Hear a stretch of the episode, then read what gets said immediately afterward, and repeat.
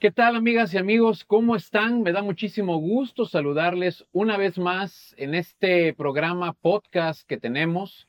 Hoy estoy muy emocionado por la plática que voy a tener con una persona que es jarocha, una persona que es una persona común y corriente, pero a la vez es una estrella nuestra. Él es nada más y nada menos que Juan Santiago. ¿Cómo estás, Juan Santiago? Bienvenidos a este podcast con Pepín Ruiz. Muchísimas gracias, Pepín. Te agradezco mucho el que te hayas tomado pues ese espacio, me hayas regalado ese espacio pues para platicar contigo y con todos. Y me siento muy honrado, ¿eh? te, lo, te, lo, te lo digo de corazón, nervioso también, aunque hayamos hecho muchas pláticas anteriores, ahora en este nivel, muchas gracias. ¿Por qué vas a estar nervioso? No chingue, no me digas eso, me tienes más tablas que Madería Rivero, cabrón, ¿eh? No, hombre, Juan Santiago, la verdad muy contento porque, repito, ¿Qué tal amigas y amigos? ¿Cómo están? Me da muchísimo gusto saludarles. ¿Qué tal amigas y amigos? ¿Cómo están? Me da muchísimo gusto saludarles una vez más en este programa podcast que tenemos. Hoy estoy muy emocionado por la plática que voy a tener con una persona que es jarocha, una persona que es una persona común y corriente, pero a la vez es una estrella nuestra. Él es nada más y nada menos que Juan Santiago. ¿Cómo estás, Juan Santiago? Bienvenidos a este podcast con Pepín Ruiz. Muchísimas gracias, Pepín. Te agradezco mucho el que te hayas tomado pues ese espacio, me hayas regalado ese espacio pues para platicar contigo y con todos. Y me siento muy honrado, ¿eh? te, lo, te, lo, te lo digo de corazón, nervioso también, aunque hayamos hecho muchas pláticas anteriores, ahora en este nivel Muchas gracias. ¿Por qué vas a estar nervioso? No chingue, no me digas eso, me tienes más tablas que Madería Rivero, cabrón. ¿eh? No, hombre, Juan Santiago, la verdad muy contento porque, repito, cuando digo que eres una persona común y corriente, me refiero a que eres una persona normal, cabrón. ¿no? Eres de la flota. Totalmente. Eres como cualquiera de nosotros. Claro. Y la gente eso lo percibe, lo aprecia y por eso te has convertido en esa estrella nuestra. ¿no? Cuéntame, ¿dónde naciste? Bueno, para comenzar, Pepín, sí. este, creo que estrella, no, creo que más que nada amigos. Sí. Eh, eh, utilizar eh, el adjetivo estrella connota muchas cosas muy Eres grandes. amigo de la flota. amigo. Amigo de la flota. Mejor. Así Fíjate, es. nací en el puerto de Veracruz en 1960. Voy a cumplir 62 años. Este, no pareces, cabrón. No, ¿verdad que no? No, no, no, Hijo de familia, con dos hermanos más, padre y madre. Mamá vive todavía. Papá se fue el año pasado. Apenas. Sí, incluso una semana antes del Día del Padre, un 9 de junio, se fue papá. Y bueno, pues este, queda la familia, estamos a cargo de muchas cosas. Ya sabes Claro. que a esta edad mamá se pone un poquito difícil en cuanto a salud, pero ahí estamos. Cuidándola. ¿Cómo fue tu infancia? ¿Cómo la recuerdas? Mi infancia fue hermosa, formada porque tenía papá, mamá, hermanos. Muy bien. ¿Una Difícil. familia unida? Sí, trabajadora a morir. Mm, pero a la vez muy estricta, Ok. demasiado estricta. No tienes idea la, la, la dureza con la que mamá nos trató. Papá era un poquito más, como estaba fuera de casa, Trabajando. llega- tablajero, carnicero, en el mercado Hidalgo. Ah, muy bien. Estaba mañana, tarde y noche y en la noche pues quería llegar a papachar a los hijos. Pero doña Rosa era la que se encargaba de soportar esos tres diablillos y entonces pues este, pues sí, ¿no? Se desbordaban la curiosidad, el conocer, el caminar, la inquietud. Y pues ahí era los lineamientos un poquito difíciles. Sí. de golpes. Fíjate que ahorita que dices, fue una eh, educación dura, como la que recibimos muchos en aquel tiempo. ¿Crees que eso ya se va acabando ahora? Totalmente, totalmente. ¿Por qué Antes- crees que ha cambiado eso en las familias? Eh, eh, eh, eh, por, la, por la forma permisiva en que los padres, debido al trabajo, han dotado tanto poder a los hijos en el hogar. Ok. ¿Me entiendes? Uno, el hecho que el poder que antes tenía, no poder, el control o la guía que tenía antes el papá y la mamá, ahora lo tienen los hijos. ¿Me entiendes? El hecho que esté ocupada mamá y papá por, por llevar el- los gastos de la familia y no verlos, te permiten todo. ¿Me Sí. entiendes? Entonces, eh, ha sido un cambio, una, una transición mucho, muy difícil de aceptar. Los hijos ahora son los que imponen las condiciones. Los Increíblemente, ¿verdad? increíblemente. Y es que como, como que la- la- esta forma de pensar nueva de, hay que, o no es nueva, porque tiene mucho tiempo este pensamiento de, es que no quiero que mis hijos sufran lo que yo sufrí. Exactamente. Bueno, una cosa es que pues, no sufran ciertas carencias. Carencias, ciertas cosas. Pero a ver, tienen que sufrir el trabajar, el pararse temprano, el chingarle, hacer su cama, ayudar en las labores de la casa, cosas de esas que ahora, puta madre, si le pides a un niño hacer eso, casi casi te demandan Te derechos humanos, cabrón. Tú lo has dicho, ahí está la perfecta fórmula para formar a una persona, el aprender a decir no. Y obligaciones. En esta casa, así como padre y madre yo cumplo, así como tu hijo, tus obligaciones, levántate, tiende tu cama, ¿de acuerdo? Si hay animalitos, dale de comer, este, bañate, peínate, aséate, desayunas, te lavas los dientes y te vas a la escuela con lunch. Así es. ¿Me entiendes? Regresando, poner la mesa, lavar los trastes y después hacer la tarea. Entonces, ya hay, una, ya hay un lineamiento en la cual se lleva para formar a un Una ser humano, formación, una exactamente. formación humana. Lógico que ahorita actualmente no hay. Déjalos que sientan, que vivan, que experimenten y se van deformando. Están haciendo lo que ellos quieren. No hay nadie que les haga. Si papá y mamá no logró contenerlos en casa, menos en la calle. ¿Tú fuiste muy obediente? Sí. ¿Hacías caso? Sí. ¿O eras inquieto? ¿O eras desmadrozón? Era, de- mira, era muy inquieto, desmadroso, pero este, pues le calmaban, papá. ¿Pero cumplías con la escuela? ¿Cumplías Claro, con, claro. con tu y casa ahí bien? era donde, donde era mi más grande temor. Porque en la escuela te pegaban los maestros y después venía la, la, la madriza de la mamá. A mí me tocó que me jalaran las patillas y que hasta me sacaran sangre, cada un maestro, me acuerdo de creo que cuarto. Hijo de la chingada, no. Las tablitas. Unos levantones, Las, ta- las, las tablazos las tablazos, Así, sí, sí, sí. que te encaran en, en cartones llenos de corcholatas, te encaran con dos vi- libros así en medio del, del- De la cancha, de ¿no? la cancha así al pleno sol y las, las corcholatas perforándote las rodillas y los brazos que no podías y ahí te quedas. Y olvídate, no sé si te tocó a ti, Pepín, este, lamentada libretita azul de reportes a la Ah, semana. su madre, los reportes, sí, sí, sí. Cuando te cumplías creo que con tres o cuatro reportes ya era no sé qué, Sudaba. expulsión y no sé. Sudabas, mano, porque aparte de la expulsión, la tranquiza del maestro, el director, parte mamá. Y entonces, bueno, pero de todas maneras, vamos, sirvió de todo. Actualmente, aunque mamá me haya pegado tanto, regañado tanto, yo la adoro. Claro. Yo estoy con ella. Y ella tiene ese cierto sentimiento de que, híjole, fue un poquito dura, este, le pesa eso. Le digo, mamita, no te preocupes, No pasó nada. no pasó nada. Aquí estamos. He ahí donde muchos hijos se vuelven irresponsables. Yo me alejé de ti porque me pegaste. Me alejé de ti porque eso. Entonces te tuve tanto miedo y ahora no te trato, no sé estar contigo. ¿Me entiendes? Y se deslindan de la responsabilidad de, de apoyar a mamá con trato, con medicinas o doctores. ¿Me entiendes? Entonces, Ok. ah, se va jugando inteligentemente. ¿A qué edad empiezas tú a, a tener esta inquietud por volverte el Juan Santiago que conocemos? Esa persona tan sociable, esa persona convocando a la flota.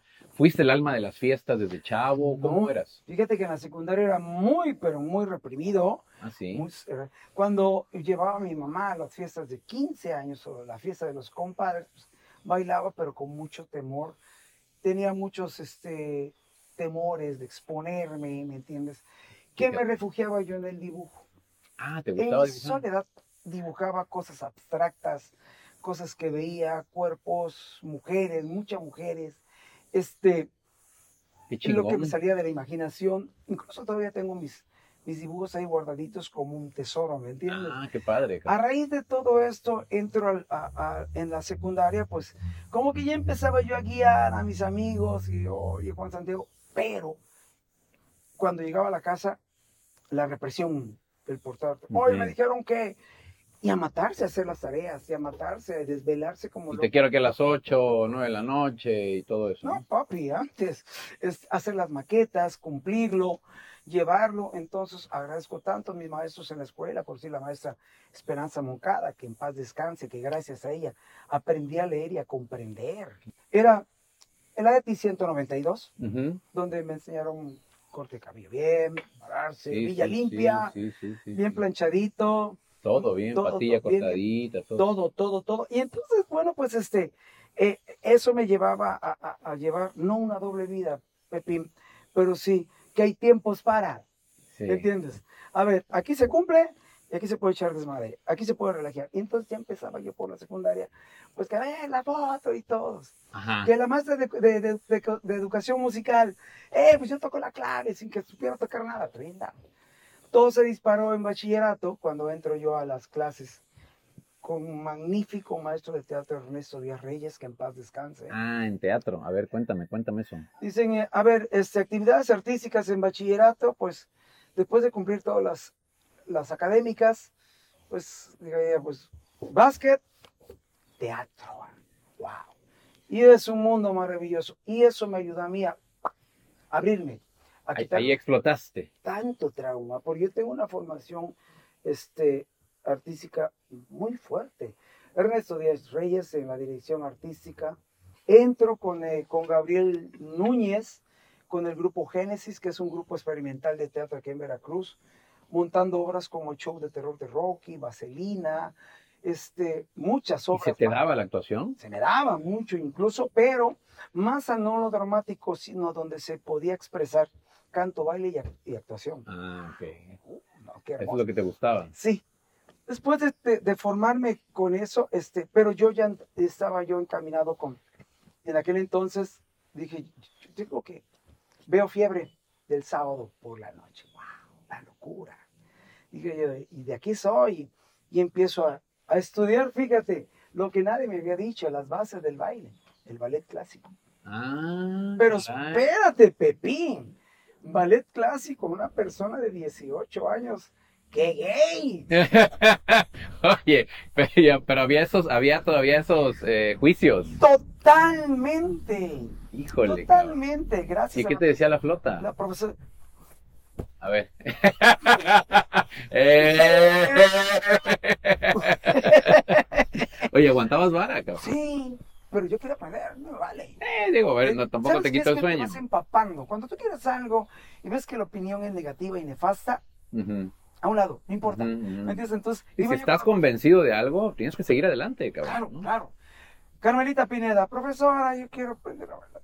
Es que tengo puras niñas. Y ahí me veías hasta atrás. Y las mamás de las niñas, ¿qué haces aquí? Ándale. Ay, cabrón. Pero veían las mamás después que no faltaba ninguna clase, que me, me daba muchísimo y la maestra también. Y primero aprendí a bailar jazz y después aprendí con la, con la profesora Carmen, que me limpió, me pulió en cuanto a posiciones de ballet primera, segunda, tercera. Y yo digo, wow. Fíjate. Como hay cosas que se, que, que, perdón, que se revelan aquí en estas pláticas Sí. que pues nunca te pudieras imaginar, ¿no? Nunca. Y tan de repente, bomba. Este, me voy a Nueva York con Natasha Barron a la Academia Steph, donde era un mundo, Pepín, yo me quedaba ah, con la boca abierta. Bailarinas que llevaban en limusinas. Wow. Me acuerdo que una clase costaba 7 dólares la hora. Era un dineral para mí. madre. Y yo ah, su- conté 6.99 para esta clase. seis- Así estuve mes y medio. La profesora Natasha Barrow se, apa- se apiadó de mí. Digo, entra, hijo, sin que te vea la administración. Aprendí muchísimo. Después en Miami con maestros cubanos. Después en, en México con Carlos Feria. Y una maestra de ballet de 70 años. 70 años. Flaca. Cigarro en mano. Café aquí. De película, De eso es película. personaje de película. Oye, y esa abuelita, el ejo, la que te va a enseñar a bailar y así, Ay, calienten, y el cigarro en la boca, en la clase de ballet, en la, la primera barra, cuando era maestra de 70 años, así no se calienta, agarra la el, el- el café aquí, el cigarro aquí, y hace talón. Ah, la madre. Así hay que calentar. No. Bailábamos tanto, yo en esa academia en México, que después venían las clases ya en la tarde, que este que hasta me sangraba. Ah, no mames, del esfuerzo que hacías. La altura y todo. Oye, ¿y, y entonces cuántos años estuviste haciendo esto? Pues este, todo fue a raíz de, de- del amor al baile, que aparte de la actuación y la conducción, este, amé el baile. Entonces, híjoles, montábamos. Cuando tú viajas, Pepín, tú no me lo vas a negar, se te abre la mentalidad a- Sí. a, a mostrar otras cosas Sí. al mundo de lo que Otras perspectivas, el espectro te aumenta. en Nueva York me Ah. metí a ver obras musicales, Cats, Chorus Line, este, hija, Evita, ah, yo emocionado, yo tengo que llevar algo de esto a Veracruz. Y no anotaba, ¿eh? Ajá. como crees en el teatro. No, no. no, aquí, aquí, aquí, aquí, aquí, porque tenía hambre, hambre. Llegaba aquí y formé yo el ballet. Bueno, se formó el ballet. Jumpy porque fuimos a Fiebre del Sábado por la noche. Ah, a ver, cuéntanos. Por cuéntanos. allá, por. Pues entramos a la discoteca Nancy's. Antes se llamaba. Bueno, Nancy después fue Capecio. Ajá. Y este. Y empezamos a, a formar Juan Alberto Concelaya, este Chicharo, el estilista y yo. Cuatro bailarines. Y a formar, y a bailar y todo. Y pues que nos vamos a Guadalajara y vamos a Fiebre del Sábado por la noche. Híjoles, y en ese momento llegamos a Televisa y todos muy bonitos y todo. Cuando veo, veo unos fondillos así grandes, en licra de leopardo, con cascos de, de motocicletas y un chavo así grandotototote, bailando rock blouse, tan, tan, tan, tarara. Y digo, güey, ¿qué es eso? pues es la- de lo que venía entrando. Es lo que viene entrando. En la moda. Ah, se te tocó Me- La transición. esa ¿eh? transición. Permite, Sí, claro. Juan, es el futuro. ¿Pero el futuro de qué? ¿El futuro de qué? Era algo, Pepín, sete- sesen- 50, 60, 70, 80, fue la raíz pura del arte. ¿Me entiendes? Entonces, en la cual, ahorita vamos a tratar un tema muy importante, entonces, en la cual yo veía que moría algo en la cual te esforzabas tanto por obtener el cantante, el bailarín, el actor, ¿me entiendes? la modelo y todo. En cuanto, ah, me pongo hasta que esa cosa, hago cualquier cosita y wow, wow, la decadencia, maestro. ¿Y cómo fue? ¿Me entiendes? Entonces pasamos a segundo lugar, regresamos a Veracruz. La gente de Veracruz nos acogió feliz. Unos jarochos bailando en fiebre, ¿no? Claro. Wow. Pero la academia siguió, la de baile siguió. Sí, ¿La seguí, seguí, seguí, pero soy medio enamorado. Y entonces me enamoré de mis respetos, profesora. Y mejor tuve que huir, dejarlo por la. Ay, no mames. Sí, lo mejor, mis respetos, pero con muchísimo respeto, eh, créemelo, nada más de que yo. Hay que, que cortar. Este, ¿Y sabes por qué, Pepín? Y te lo voy a comentar, Juan Santiago, ¿por qué el gusto o no fijación, fíjate, no es fijación, sino porque la tendencia a mujeres mayores que yo? Ujú. Posiblemente fue por el, el trato tan fuerte de mi madre Ujú. que se creó un complejo de Edipo. Ok. Dios, o sea, tan fuerte, tan fuerte que yo esperaba un poquito más, pues de apapacha de mamá. Sí, sí, sí, claro. De la figura materna Sí, todo. tradicional, ¿no? De la papacho y el, y el hombre del duro, ¿no? Era, y mi mamá era fuerza. En tu caso fue- está bien. Esa era manera de mostrarle a mi mamá el amor que me tenía por llevarme por un buen camino. Porque necesitaba ese apapacho. ¿me Ujú. ¿Qué O sea, más? no, no es que la estés juzgando, simplemente es una consecuencia de, de- de- de eso, ¿no? Exactamente. que viste en una figura mayor que tú, Ah. pues ese cariño, ¿no? Ese afecto, que.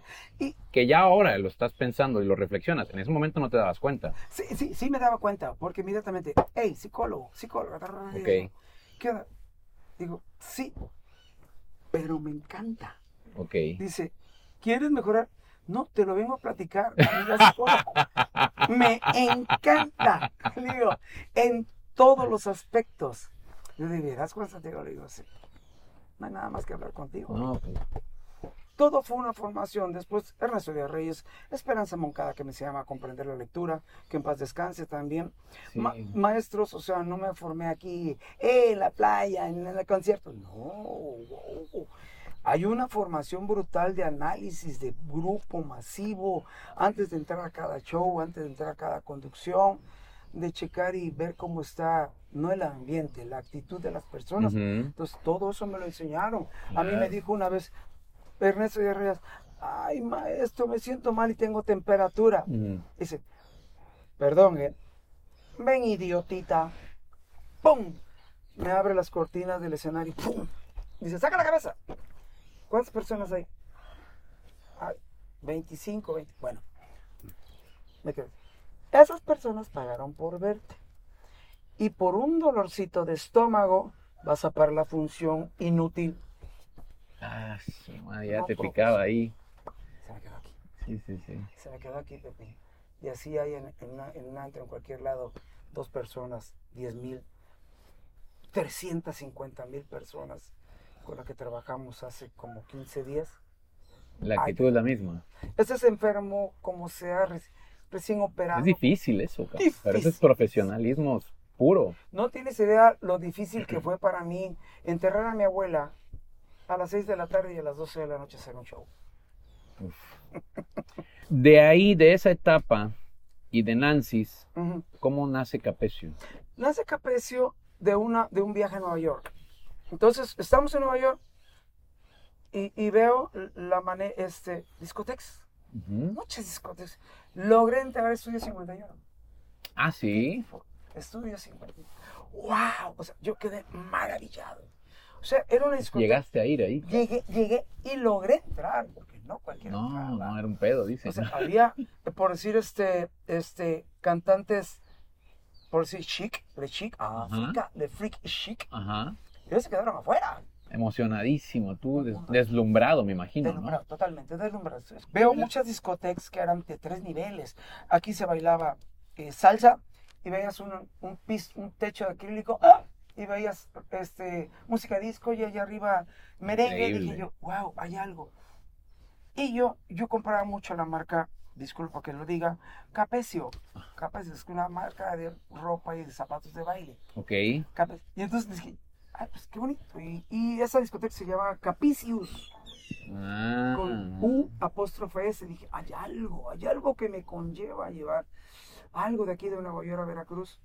Y formó Capecio con doble Z, quitó la apóstrofe y la O la O grandote.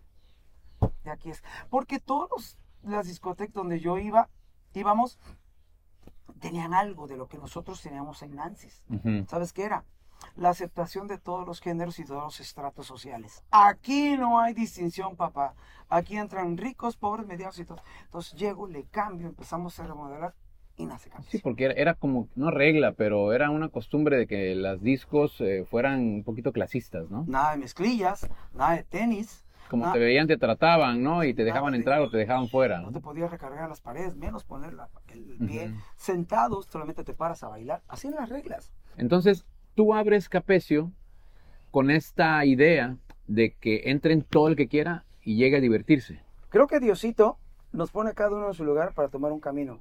Yo soy biólogo acuático titulado, con derecho a ejercer de la Universidad Veracruzana en Ciencias Biológicas Agropecuarias. Muy ¿Me bien, cabrón. Entonces, el ser biólogo te abre un mundo de perspectivas. Ujú. Ves la naturaleza y ves al ser humano como parte de, no la naturaleza del humano, ¿me entiendes? Entonces, este, veo que todo es un ciclo y digo yo, híjoles, ¿cómo puedo yo como biólogo? Porque trabajé en cinco institutos de investigaciones bióticas con una especie muy importante para ti y para mí que todos ustedes han probado. Se llama la Sarotedoro niloticus. La ¿Qué tuya, es? Juan. ¿Qué es, cabrón? La mojarra tilapia. Ah, no, estoy trabajando en la, en la mojarra. Con la reproducción y este y y, y, y- y- y cultivar y, ¿cómo se llama? Ay, y sembrar Ajá. estas mojarras en mantos acuíferos aquí en Veracruz, ¿me entiendes? Con cuerpos de agua. Entonces, y no solamente aquí en Jalapa. Entonces, lo veía así, digo yo, ¿por qué si la naturaleza incluye a todos los humanos, no importa el ego maldito del dinero, las diferentes estratos sociales, ¿por qué en una discoteca? Claro. Entonces, esa gente de la clase media para baja, para abajo, Que no podía entrar a las que discos. no podía, digo, híjoles, yo que aguanten, Fíjate ahí les va. qué- qué inge- qué inteligente pensamiento y análisis hiciste tan, tan básico, cabrón, ¿no? Tan básico, Natural. tan natural. la sí. naturaleza nos va dotando, la naturaleza se abre camino, se abre camino. Aunque los, lo sabíamos, que tratar con gente, clase media, trabajadora y fuerte, banda y barrio y todo, Sí, sí, sí. conlle- conllevaba muchas cosas, pero al final, ¿a qué entras? A tomar, a bailar, a divertirte con viejas y todo, todo, es lo mismo. Claro. Pero dáselo a la banda, dáselo a la gente. Pasen, ¡uf! el fenómeno. Comenzó como tardeadas. Cinco pesos. Entrada. Cinco pesos de entrada. ¿En qué año? 80, 1980. En el 80, cabrón. Y llegaban con 4.50, papá. Pásale, papi. Yo sabía, ten, pon 50. Sale, vamos. Órale.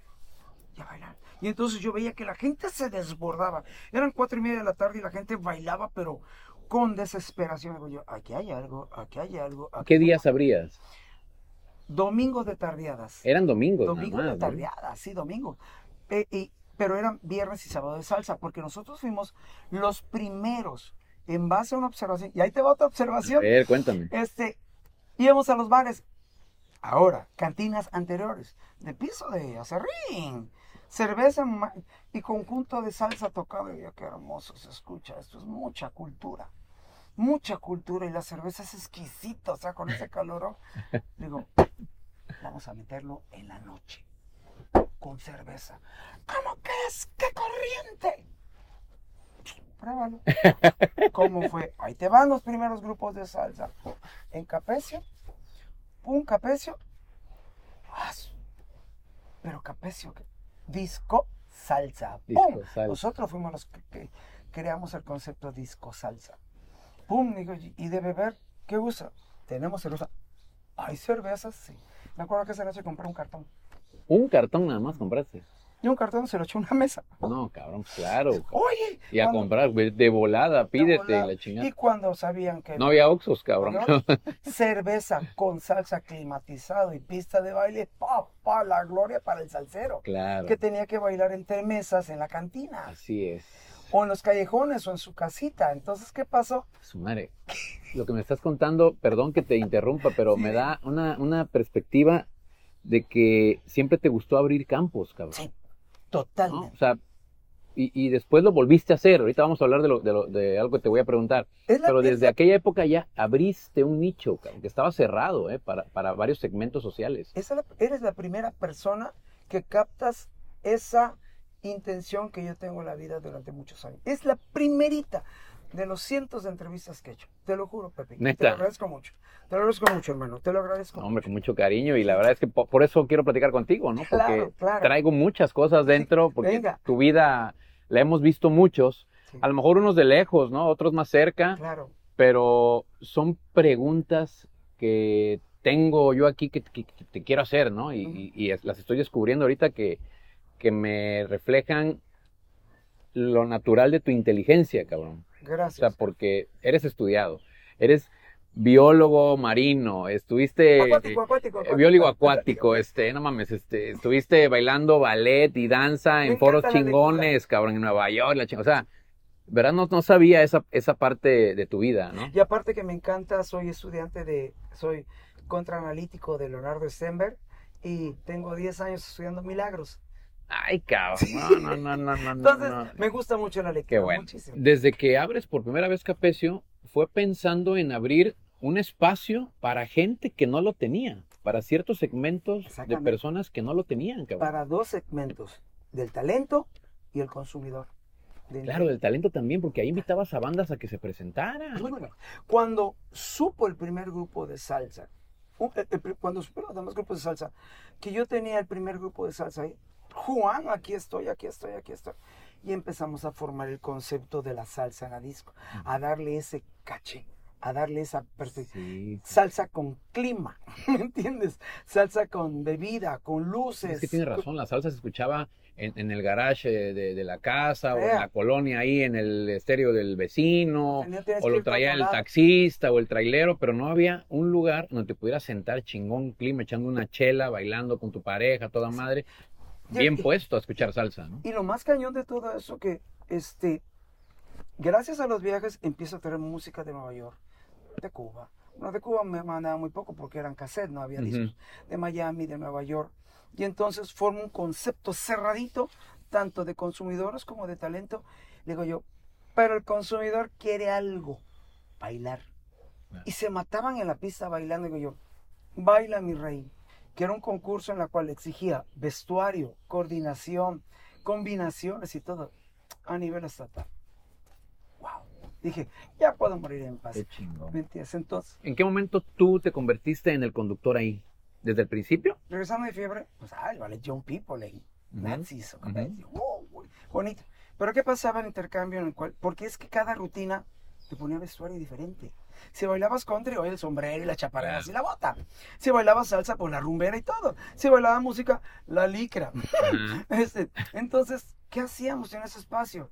Y empiezo, la necesidad tiene cara de... Entonces digo, ¿sabes qué? Cámbiense. Y yo agarro el micrófono. Agarro el micrófono. Y empezaste a hablar. Pero yo, burrísimo. Este, gracias, muchachos y muchachas. "Ah, Lárgate. y mientras salía a bailar, yo me cambiaba y me integraron la rutina. Y digo yo, empiezo a agarrar el micrófono para este para conducir los concursos en la tarde de- las De las las tardeadas. Concursos de baile, y ahí ves bailando música disco y todo, y guau, guau. Pero yo imagínate, buenas tardes muchachos y muchachas, este, ¿Cuándo te programaste? ¿Recuerdas el momento en el que te programaste para agarrar el micrófono y ser el conductor de Capecio? mira, fue un domingo, ¿Año? año más o menos como por el 84, Ok. más o menos. ¿Y cómo Pero te te- sentiste a- esa vez? Lo agarraba antes, desde cabina era, uh, bla, bla, bla, pero el público, boom, me fundía, me fundía. Y lo hacía y salía yo muy, este, muy metódico. Tengo que decir buenas tardes. Pero una vez, ahí tuvo el cambio, ahí surge. A ver, a ver, a ver. a ver. Una a vez. ver, ¿dónde nace Juan Santiago, cabrón? Artísticamente. Es increíble, Pepín, mira, este, no hay nada peor que llevar, a- que tener junto con tu esposa trabajo y, y hogar. Ok, a ver. Empieza la bronca en Camerino con mi ex esposa, pero cañón. Ah, sí. salen braconadísimo y agarra y dice mi micrófono. Buenas tardes. ¿Lo puedo decir? Sí. Sí. Con una madre, buenas tardes, cabrones. ¡A la madre! Ahí te. Todos así. Coño, me van a pelar. Ahí Y dije yo, uh, uh. conectaste ahí, Digo, cabrón. Juanito. Hasta más se me erizó la piel, perdón, cabrón, porque yo me acuerdo de ir, de ir a, a- a tu, a tu show, cabrón. y, a ver, hijos de la chica. No, no mames, es una emoción. Uh, digo yo, hasta que te ubicaste, animalito. Ubícate, habla a la banda como ellas quieren. No puedes hablarle como fueras un conductor de televisión. No puedes, animalito. Háblale bien, normal, como ellos quieren. Y empecé, no siempre en groserías, no, no, no, no. Pero ese fue un, como que fue un, un desborde, un, Ujú. hey, aquí estoy. Y está dicho psicológicamente, cuando tú estás enojado te golpeas o lo que sea, si tú dices una grosería, se- te calmas mucho. Sí. ¿No, no te has pegado el dedo del pie, chiquito? sí, sí, claro. ¿Qué dices? No dices, oh, qué dolor. No, no, no, no, la sacas, la, vaya, No. sacas todo el repertorio, casi, casi. Así me pasa a mí. Entonces, ¡guau! Ah, dije yo, eh, eh, eh, eh, no te- que- yo me regañé, digo, oye, güey, ¿qué te pasa? Y dije yo, ¿qué tal? ¿Cómo están? Y ese fue un show bonito. Me apelaron, participaron. No tenía que jalarlos, no tenía que venir. Dije yo, pues pasa. A la siguiente vez, digo, no, no me voy a estar encabronando con mi vieja a, a, subirme al show. Pero entonces ya sabía, ¿no? Entonces, ¿qué analizaba? Asomaba la cabeza, veía el público, digo ya, ah, bien emprendidos. Y se me quedó como costumbre. Se me Ahí. quedó costum- costumbre. Antes, ya sea conciertos, ya sea en cualquier lado, asomarme a ver cómo está la banda para ver cómo se- analizarla y empezar a trabajar. ¿Me entiendes, Pepín? Entonces, es como surge así la manera eh, tan popular de hablarle a la banda, como ellos quieren. Sí. ¿Me entiendes? Como, y, y, y todos los estratos se, se- se fueron juntando. Después viene el fenómeno de la transición, en la cual la, ban, la gente fresa quiere probar el ambiente de la gente banda, barrio. ¿En qué año y por qué empezó a mezclarse eso? O sea, ¿cuál es tu análisis? ¿No? Yo pienso, ¿sabes qué? Que cuando llegó Pedrito del Villar con unos, con unos carnales medios fresones que ahorita están viviendo en Europa, su papá se llama Pedro del Villar, que en paz descanse, un flautista que en paz, en paz descanse de, de un grupo Rumbachá, se llama. Ok. ¿ok?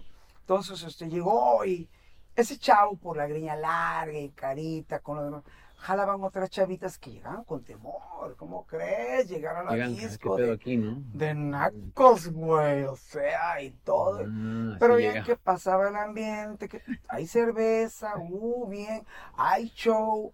Empezaba a analizar, veía yo, a ese le gusta la rumba, a ese le gusta el reggaetón, pero a ese le gusta este eh, la salsa, a esos les gusta eh, eh, el norteño, porque no había regional mexicano. No, no había, No, era la música norteña. Tigres del Norte, Camelia la Teja, me dijo, y ahí te voy.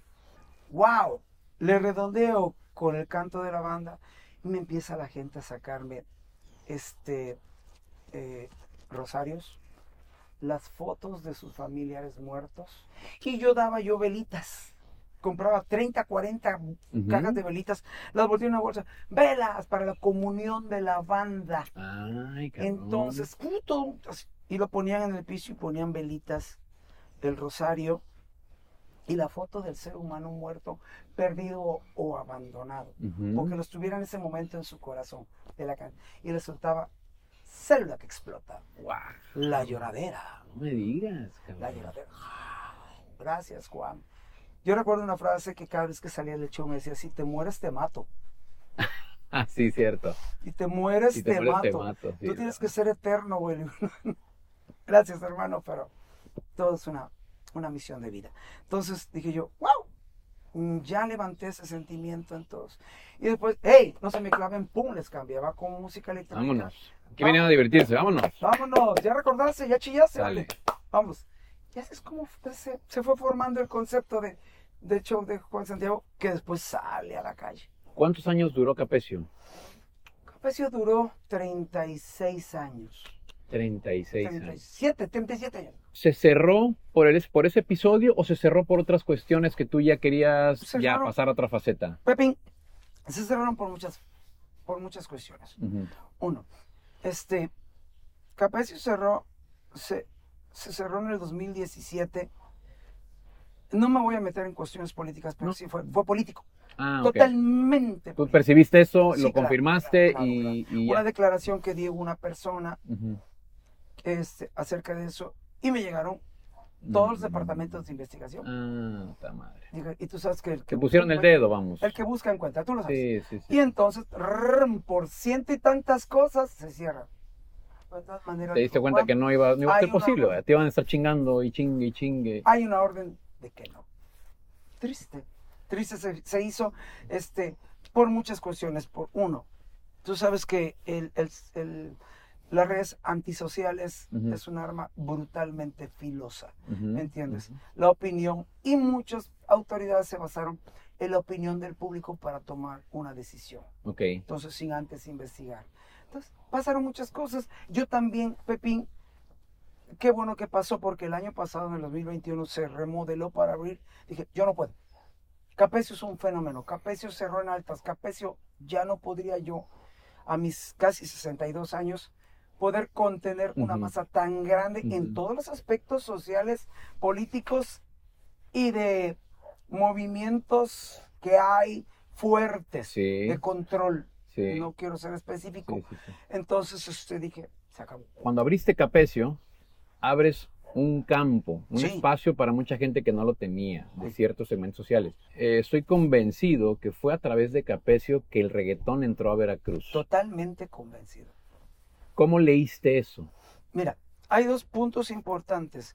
Primero, que Capecio, que, que- Capecio fuimos las primeras personas con la mentalidad abierta y no lineal de seguir la misma forma de diversión mm, eh, estadounidense, eh, europea y de todo, sino buscar otro. ¿Cómo? Cuando nos llegó a nuestras manos, te vas a reír, una lipa de cadera no es cadera. Sí, cabrón, es una bomba esa madre. cabrón. Una lipa de que dije, ¿qué? ¿Por qué? o sea, al principio no te gustó. El general, no. ¿qué ¿Y qué pido con eso?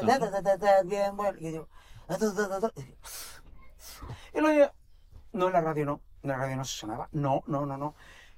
Así que dije yo, rep- a raíz de eso, que fue el que inició el ragamuffin, el general en Panamá, Sí, sí, sí. que después fue Puerto Rico el que la adquirió como Ajá. suyo, con el nombre de reggaetón, con mayores recursos económicos, con mayor producción y con mayor varo, este, dije yo, y empezó a llegar Héctor y Tito, Don Omar y todo, empezamos a informarnos y era el underground de los 60s, Ok.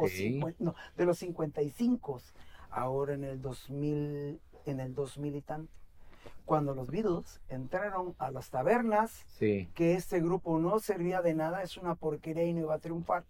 así mismo era esto. Y esa manera comparativa, dice, ¿cómo comparas a los Beatles con el, regamuf, con el reggaetón?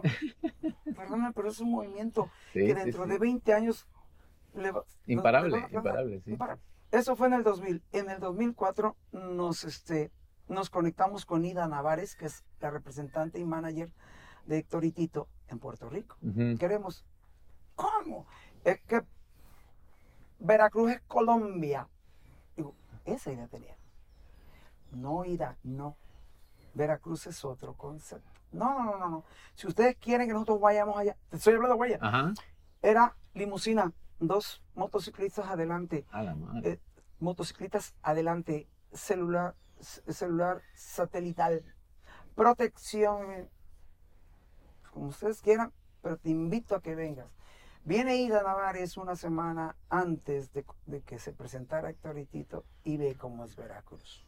Veracruz, tengo también la oportunidad de conocer Puerto Rico y lleva mucho, mucho a la mano mucho la manera tan candente de hablar, hay ciertas diferencias étnicas, ¿no? Y este, dice, oye, Sí, pero caribeño, un ambiente caribeño, ¿no? Tito, Héctor, olvídate de esto, esto, esto. Hay esto, que venir. ven, Hay que venir. Wow. 2004. Para eso yo ya estaba en Exa FM. Entonces, yo desde el 2004, por el 2002, cuando entra mi hermano Topper conmigo, Ujú. 2000, en el 2000, empezamos, pues, hacía música electrónica, caifanes y todo, pero empezamos a sacar discos de Capecio para meterlos en Exa Ujú. reggaetón. Fuf, quenacos, fuchi, guacala, toritito, o sea, la, la, la, la. Pero en que ¡boom! Destapamos la paja Sí, de Pandora, sí, sí, de- sí. la caja de Pandora, en talento, Tito. Sale el amor indiscutible. Dije yo, si, la sal- si, si pegas una, pegas dos. Veracruz le pegó la salsa de Puerto Rico, le va a pegar el reggaetón Claro. vale, agárralo. Y como fue este eh, Pepín, este, destapamos y XFM se va hasta los cuernos de la luna con Meganoches, mi hermano el Topper. Te quiero, perro. Un saludo con mucho cariño al topper. Ahorita vamos a hablar del Sí. topper. Y entonces, este, ¡pum! Se destapa. Métele el sello de oro trayendo a Héctor y Tito. 2004. Digo, Exa, te regalo la exclusiva de Héctor y Tito. ¡Wow! Entonces, llega ese día. Hacían cola la gente desde el viernes en la noche para el sábado de la noche para esperar a Héctor y Tito. Afuera de una discoteca. Así. Un fenómeno jamás visto nunca en la vida aquí en Sí, en ninguna disco de aquí de Veracruz. Oye, el reggaetón sí era al principio solamente para ciertos segmentos sociales. Por supuesto, para la gente tatuada, banda, este, ¿sabes qué? Los De las colonias populares. las primeras personas que cantaban hip hop, los que amaban hip hop, con cholos y este tipo de. Para eso era el, eh, era el reggaetón. No, para ninguna persona de la clase, me- ni para la clase media, para la clase banda, bajos. Oye, Juan Santiago.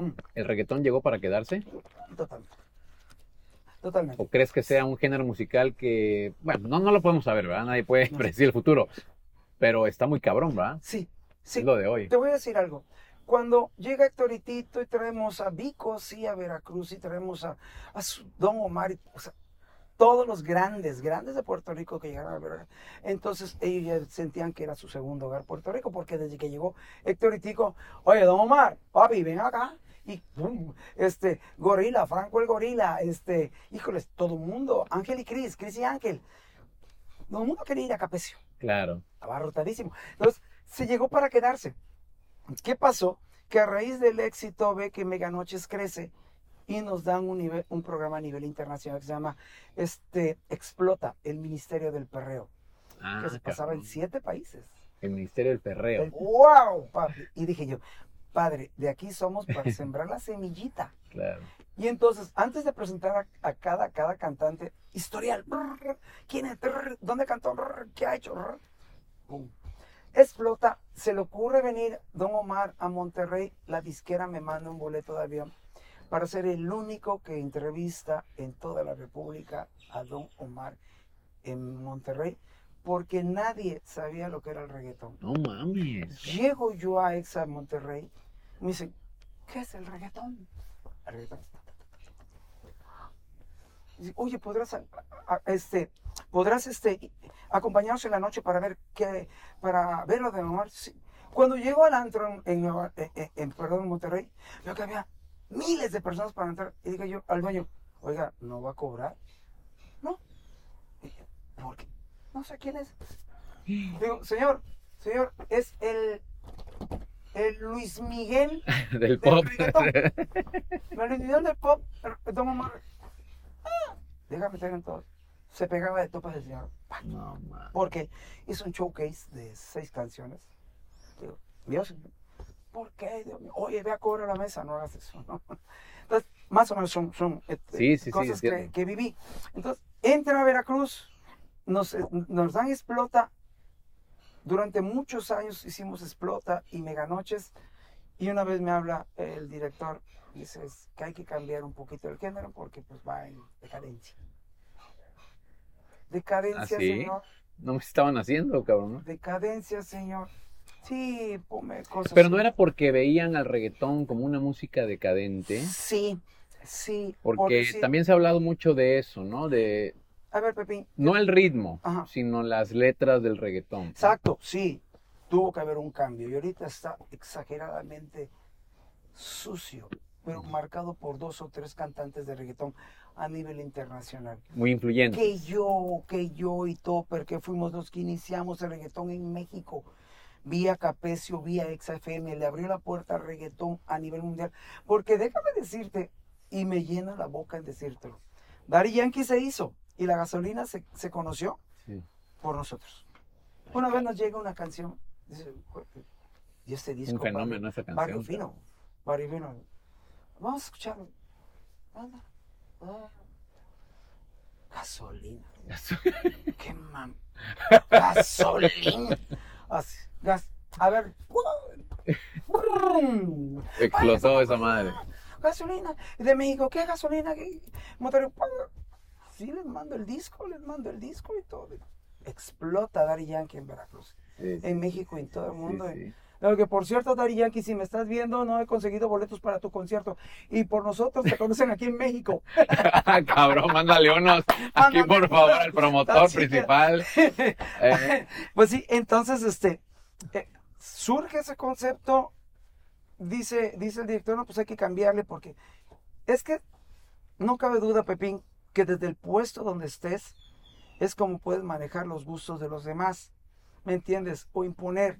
Si tú en un momento dado eras un director artístico y eras rockero, popero, electrónico, y te pongo este género y tienes todo el poder de decir, no va, si va, la Claro. quitas. Así de fácil. claro. Entonces, va el reggaetón, digo, se van a arrepentir. Se deshace mega noches. Y mira lo que está pasando actualmente. Sí, no, no, es una locura. Una locura. ¿Factoría es un nuevo Capecio? Sí, pero domesticado. En el aspecto en que ya no podemos, eh, debido a, al Facebook, a las redes antisociales, a, a esa manera, ya se le digo así, redes Sí. antisociales, porque es un, un odio brutal que hay. Sí, sí, sí. este, mm, eh, se tuvo que generar muchos cambios. Número uno, en factoría no se fuma, no hay menores de edad, Mm, ¿entiendes? No tocamos a nadie en el show. Haz lo que quieras, no tocamos a nadie, ok. ¿entiendes? Entonces, hay karaoke, va muchísima gente, nos vuelven a etiquetar como la lo que tú, que tú quieras, pero bendito sea Dios, bajo las estrictas órdenes del ayuntamiento, de comercio y de todo, estamos muy apegados a las leyes Ujú. lo hemos llevado a cabo. Y mira que la gente, yo mismo antes de entrar al show, veo que alguien con toda la... Fue, apaga el cigarro, si no, no entro al show. Claro. Apágalo. Ento- Entonces, es- eso es factoría, un lugar de diversión. Tu forma de ser, después de que nace ese Juan Santiago como el que conocemos ahora, en ese show que estabas encabronado con tu mujer y la chingada, te volviste una persona con pocos filtros, que Actualmente habla, te tienes o- que fijar. ya le bajaste a eso. Totalmente. Ahora hay cuatro filtros antes de... Lo que dice aquí pasa por cuatro filtros antes de salir aquí. En estos últimos años has hecho mancuerna con un cuate a toda madre que es el Topper. cabrón, Ese ¿no? es mi hermano. Es tu hermano y es un, amigazo, es un tipazo. ¿Cómo llega el Topper a tu vida y cómo es que se unen tanto, cabrón? Yo, el- yo entro a EXA en el 2000. Entonces él era el ayudante del ayudante del operador y todo. y- Pero yo estaba en cabina, para no hacerte el cuento más largo, yo estaba en cabina y yo llevaba mis discos, ponme esto, ponme el otro y hablábamos y todo y contaba chistes y todo. Y uno entra a cabina, un gordito, y se paró así, hermano, mira. Oye, este cabrón. Este cabrón. Y decía algo, ja, ja, ja. Se, y se ríe chido. Simpático. Y en corte comercial y digo yo, ¿y tú qué haces? Ah, pues yo soy ayudante, operador, operador. A ver, dale chance. Juan, pero dale chance. Y empieza a operar. Y agarra y, y yo era de los que 10 segundos antes de que entrara la rola, cámbiame este. En chinga, movido el Y vato. pero así, pum, pum, pum. Ah, Es bueno.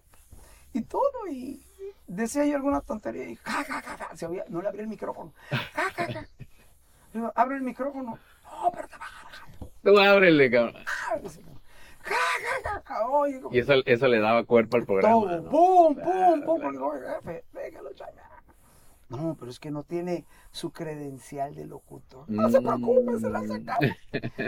Porque antes se te exigían. Entonces ahí empezó esa mancuerna. Sí, sí. Empezó la mancuerna. Me encuentro la mancuerna. Le digo yo, a ver, topper. Y, ese- y le digo yo, híjoles, pero es que, ¿cómo te pongo? Tanque, no, gordo, no. Algo, algo, algo. Llegaron una vez en Navidad, estábamos cenando, mi hermano. Y, y ves las sobras de la comida. Sí, sí, sí. ¿Dónde sí, la ponen? En un tope. Pero mendigo. A ver, gordo. Cuadra con la panza. Es el topper. El topper. A toda madre. Me gusta el topper. Se queda el topper. Y ya tienen que como 20 años Mm, juntos. ¿no? 22 años. 22 años. 22 años de trabajar. Eh, eh, Qué este, chingón, sí, cabrón. es, es hermoso. Es, mi hermano es una chulada. ¿Te gusta tomar? Nada de eso. Te echas tus tragos. Tranquilo. le gusta el tequila y el whisky. Tequila y whisky. Eso es normal, vamos. Claro, normal. Mentira, estoy en- a veces, hay veces en que llevamos dos, tres noches de shows y dices, "Ah, llegamos a Camerino y dices, qué cansado. Sí. Tequilita Sí, o dos en el show, uno, dos, serio, pero mucha agua, mucha agua. ok. Muy deportivo, soy muy deportivo. No, ¿Te gusta el ejercicio? Te mantienes siempre en forma, cabrón. Mm, es, es mi vicio, que te lo puedo decir bueno. mi mujer, no Qué bueno. salgo de tu casa, hermano, si no, este, si no hago ejercicio. Bueno. Este llevo una técnica de antienvejecimiento, es A una técnica madre, de autohemoterapia, me la aplico cada mes, me sacan sangre, le metemos ozono, va para adentro, Muy bien. este... Te acá- revitaliza esa madre. mucho, como no tienes idea. Al menos evita que este, se oxiden mis células. Claro. Mi sistema inmunológico crece muchísimo, me vitamino mucho, corro, hago mucho ejercicio, me gusta la lectura. Muy bien. Dime, Rick. Oye, ¿cómo, cómo nace el jarochos a huevo, cabrón? El Carochos a Huevo nació hace 40 años. Ay, no mames, ¿tanto? Sí. Nada más ver. que era de la banda underground. Entonces era. Jarochos a huevos va, sale bajo la necesidad. Yo veía, "Ay, ¿cómo está la banda? Y yo escuchaba que gritaban. ¿Te acuerdas de ese grito europeo? Oh, eh, oh, eh, oh, eh, eh. Sí, sí. A ver, háblame inglés. Muy ñoño, ¿no? Muy pinche ñoño. eh, dije, "Ay, ¿Qué es la chica del coro? Ah, Bonito, agradable, chido. sí, sí. Digo yo, pero Pero no banda. pero no banda. Luego y entonces eh, empiezo a decir, oye, ¿qué onda? Dice, a huevo, Sí, la, es que la huevo es de aquí, a cara. huevos, a huevo. Dice, ¿Qué onda? Vamos a chupar, a huevo. Pues unas viejas, a huevo. Y a, a huevo. Y dije, a huevo, a huevo. A huevo es una afirmación que viene de jarocho. Pues que me encanta analizar. Soy, soy una persona, te lo juro, Pepín, antes de seguir, que si voy caminando en las cuadras, no piso las rayas. ¿Ah, sí? Eres de esos, cabrón. De los que estoy haciendo ejercicios y voy en la 112, me perdí. De nuevo. O sea, De los que me gusta contar hasta las, hasta, este, las, en las, las- en las canciones. No dejes que nos coma el diablo, amor. Son 10. Ah, sí, las sílabas, todo, todo, todo. Entonces, este, jarochos a huevo. Y ahora falta algo. Si yo les grito, cuando yo les grito, muchachos, jarochos, ustedes dicen, a huevo. Pero qué seco. Entonces, llega a mis manos, venga, boys, Venga, open down, boys. Ajá. open down. Ah, tun, tan. tun. Y agarra- eso me hace preámbulo para poderles advertirles a la banda que viene el coro y lo que tienen que gritar. Pum, ¿y qué me resulta, Pepe? Y ahí lo sacaste. ¿En Capecio? En, en ¿O en, Capecio. o en un show o En concierto? fue en Capecio. Capecio. Jaro. No, no, es que se volvió un grito cabroncísimo. yo, En todos lados. todos lados. En el estadio del fútbol, en el pero- carnaval. No mames, en todos lados. cabrón. llegan, porque fuimos la primera estación de radio que implementan los conciertos, que metemos los conciertos en el 2000. Y Claro. como ya sabían lo que gritaba, a mí me invitan como animador, a- animador invitado, que me, me dijeron que iba a salir a, la una- a las 10 de la noche y salía hasta las 2 de la mañana.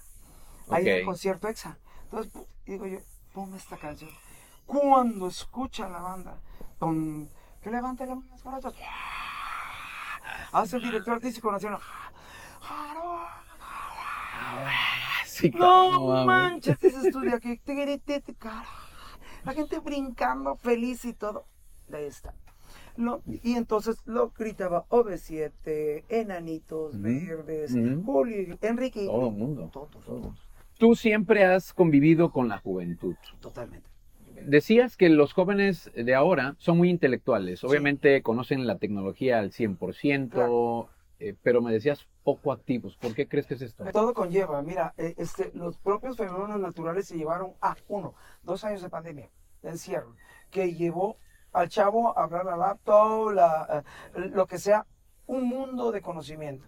Pobre de aquel que en dos años se clavó nada más a, a chismear, o miles que aprendieron muchas cosas, desde inglés hasta conocimientos de ciencia y todo. Entonces, eso, que venía arrastrando anteriormente la poca actividad llevada a que los chavitos se tenían que quedar en casa porque papá y mamá trabajaban y tenían que llenarle eh, eh, sus espacios con algo, qué mejor que con la computadora y eso. Entonces, fue un cambio radical generacional en la cual yo estoy viendo cómo los chavos son menos expresivos y están, están omitiendo un regalo de Dios, un regalo de Dios que ningún animal se lo mandó, la voz, La voz, la sí. expresión, son más cerrados, son ¿Se expresan solamente en las redes? nada más en redes, son increíbles en las redes, increíbles, pero ya personal, una interacción Como que se inhiben gente nada. uno a uno. No, no saben decir con permiso, buenos días, pasen y Sí, todo. sí, sí. No, no, no, no, no. O sea, no, eh, buen provecho ni nada. Ujú. O sea, es por eso que ese choque que hay con las generaciones anteriores y las actuales. Pero tenemos que ser comprensivos, tenemos que estar abiertos a, un, a, a- a la aceptación. Sí. ¿me entiendes? Pero hay que meter el papá o la mamá o quien está a cargo de ciertos límites. El saber decir no es tan importante para la formación de un chavito, Sí. de una persona, si no se lo dices a tiempo. Porque estableces límites. Claro, por Y la, y la supuesto. vida, eh, paradójicamente, la vida en gran parte son límites. Límites. No puedes traspasar muchos límites. Exactamente, no puedes decir, soy joven y hago lo que yo quiera y no me importa, me desnudo, hago videos haciendo sexo. por Ujú. internet. No, no, eso es imposible, ¿me entiendes? Hay ciertas cosas de moralidad que se tienen que, sobre todo, y que son criticables. Pero en lo más importante de esto es en, en la cual el papá o la persona que está a cargo tiene que aprender, aunque nos duele el corazón, aunque sea abuelo, ¿eh? No, no. El aprender, como tú dices, a hacer, no cercar los límites que tú Sí. dices, es importante para que no se desboque y cometan errores los jóvenes. ¿Tú tienes hijos? Sí, como no tengo una hija Una hija. y soy abuelo. Ya eres abuelo, cabrón. Sí, Ah, abuelo. ¿Qué edad tiene tu hijo y tu nieto? Mi hija tiene, mi hija tiene 29, 28 años. 28. Casada, es Toma. este es chef internacional con su esposo. Mi nieta se llama Leila y Elena. Leila tiene Qué cuatro lindo. años, Elena seis. Elena es ah, inteligente a morir. Y Leila es, es un chile piquín, muy activa. Así que tu hija ha vivido ya de manera consciente Sí. gran parte de tu carrera y tus shows. Claro, claro. ¿Ella conocía tus shows al 100%? Claro, y ¿Te decía algo? sí, sí, me decía algo, es el por qué, incluso para que se quitara esa imagen que Ujú. muchas personas le decían en la escuela, secundaria y todo. Ujú. Ven, ¿Sí la señalaban? O sea, sí le decían, oye, tu Oye, papá. tu papá es un desmadre, Ah, no sí. papá. Dice, pues sí, ¿me entiendes? Sí. No supo que, al- eh, bueno, que eso tiene muchísimas ventajas. Muchas ventajas. Sobre todo un padre con experiencia que te dice, mira, por aquí van las cosas. Y mi hija no vio, no estuvo encerrada en un, en un, en un, en un bloque de cristal, Ujú. sino lo vivió. ¿Me entiendes? Exacto. Digo, ¿quieres ver lo que es Capecio? Vamos. Ven. No, la integro un show, Ah, la, ah, la a una show. coreografía. con balones. Mi hija sorprendida, le digo, esto es capecio, mi amor. Son horas y horas de ensayo, diseñar, escribir, iluminar, montar. Esto es mi amor. Claro. Lo que haga la gente, los relajitos que según yo induzco para que lo haga, no. No, mamacita, no. ¿Te estás dando cuenta? Y ya viste el show. Terminando el show, no te bajas del escenario, te quedas para que veas cómo conduzco. Mi Claro. papá. Mi, mi hija y yo llevamos una, una simbiosis bárbara. Qué chingón. Hermosa, Qué hermosa. padre. No me reprochan nada. Hemos tenido nuestros roces, Como siempre, como debe ser. pero no tengo ningún problema. Aparte eh, de toda la música que has mencionado, ¿qué música te gusta escuchar? ¿Es de rocker- rockero entonces? Rockero y que crees música clásica. Checo, Chopin, Beethoven, Mozart. Enamorado de la música, de, de las películas. Wow, wow. A mí ahorita lo que me, lo que me jalan las orejas porque me, me conlleva un estatus, a un estatus de, de- de tristeza es el violinista, la orquesta de la lista de Schindler. Ah, su madre, no, está cabrón.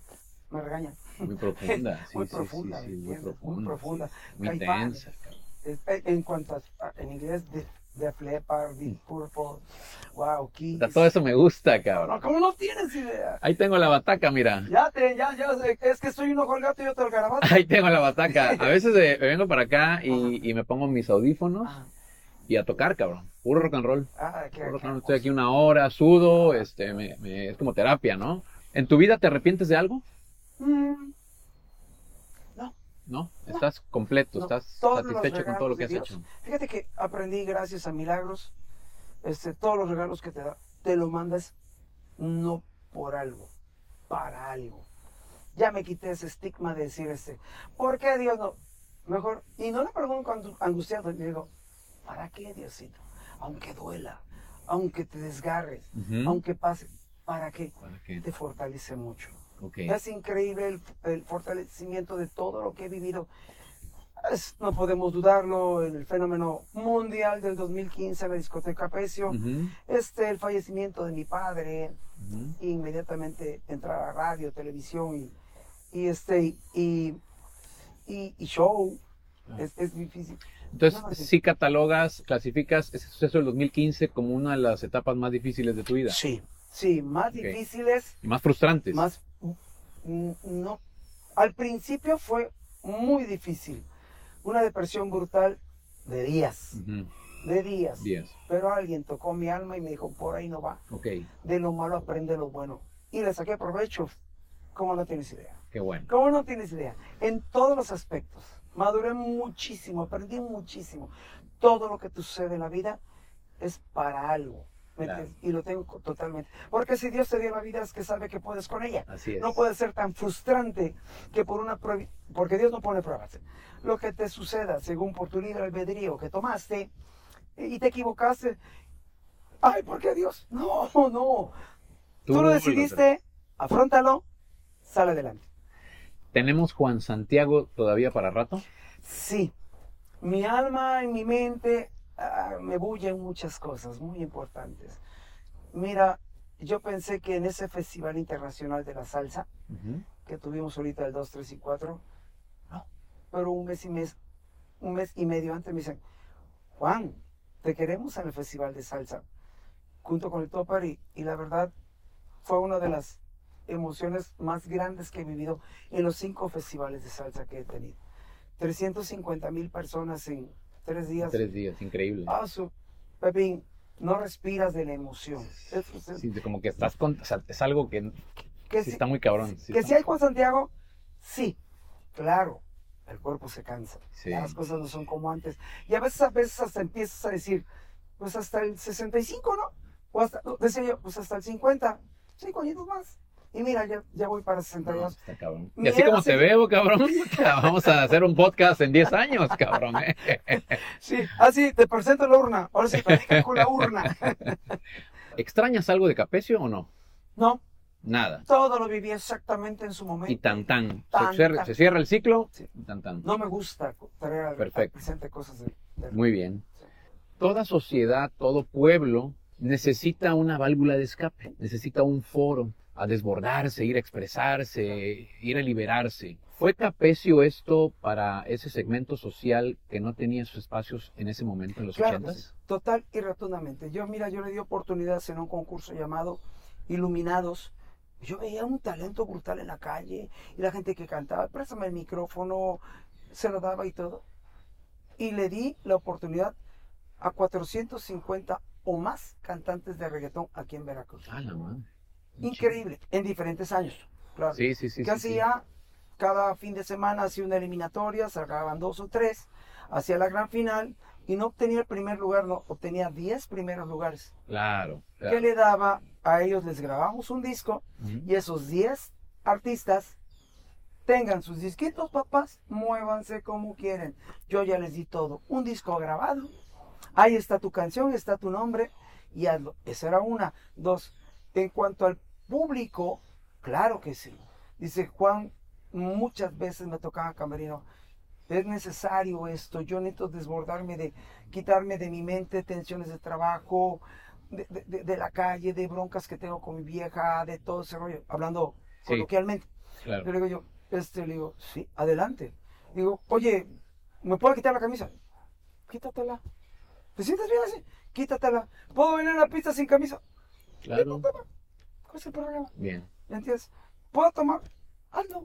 ¿Me entiendes? Entonces, vamos, fue ese, no ese papá consentidor, pero sí esa persona comprensiva ante una sociedad a veces muy rígida el ex- para, para expresar tus sentimientos que posiblemente po- tenías, podrías hacerlo en el cuarto de tu casa. Sí. ¿Me entiendes? Poner sí, el volumen alto, brincar y hacer tus cosas. Hazlo ahí. Muy bien. Oigan amigos, pues estoy muy contento de haber tenido Gracias. esta plática con nuestro amigo, el amigo de todos, Juan Santiago. Es, ha sido una plática muy interesante. Gracias. Creo que nos ha revelado muchas cosas que ni ustedes ni yo sabíamos. Y para eso es este espacio, para eso hago el podcast, Juan Claro. Santiago, para conocer a las personas Claro, eh, a profundidad, para saber su forma de pensar, para conocer su vida, claro. para saber cuáles son las facetas que ha vivido eh, y su forma de ver las cosas actualmente. Y creo que contigo la verdad es que tuvimos una plática muy padre, muy Gracias. interesante, Gracias. Gracias. que nos va a dar a muchos eh, de nosotros una perspectiva mayor de por qué eres quien eres, Claro. por qué has eh, logrado todo lo que has logrado. Sí,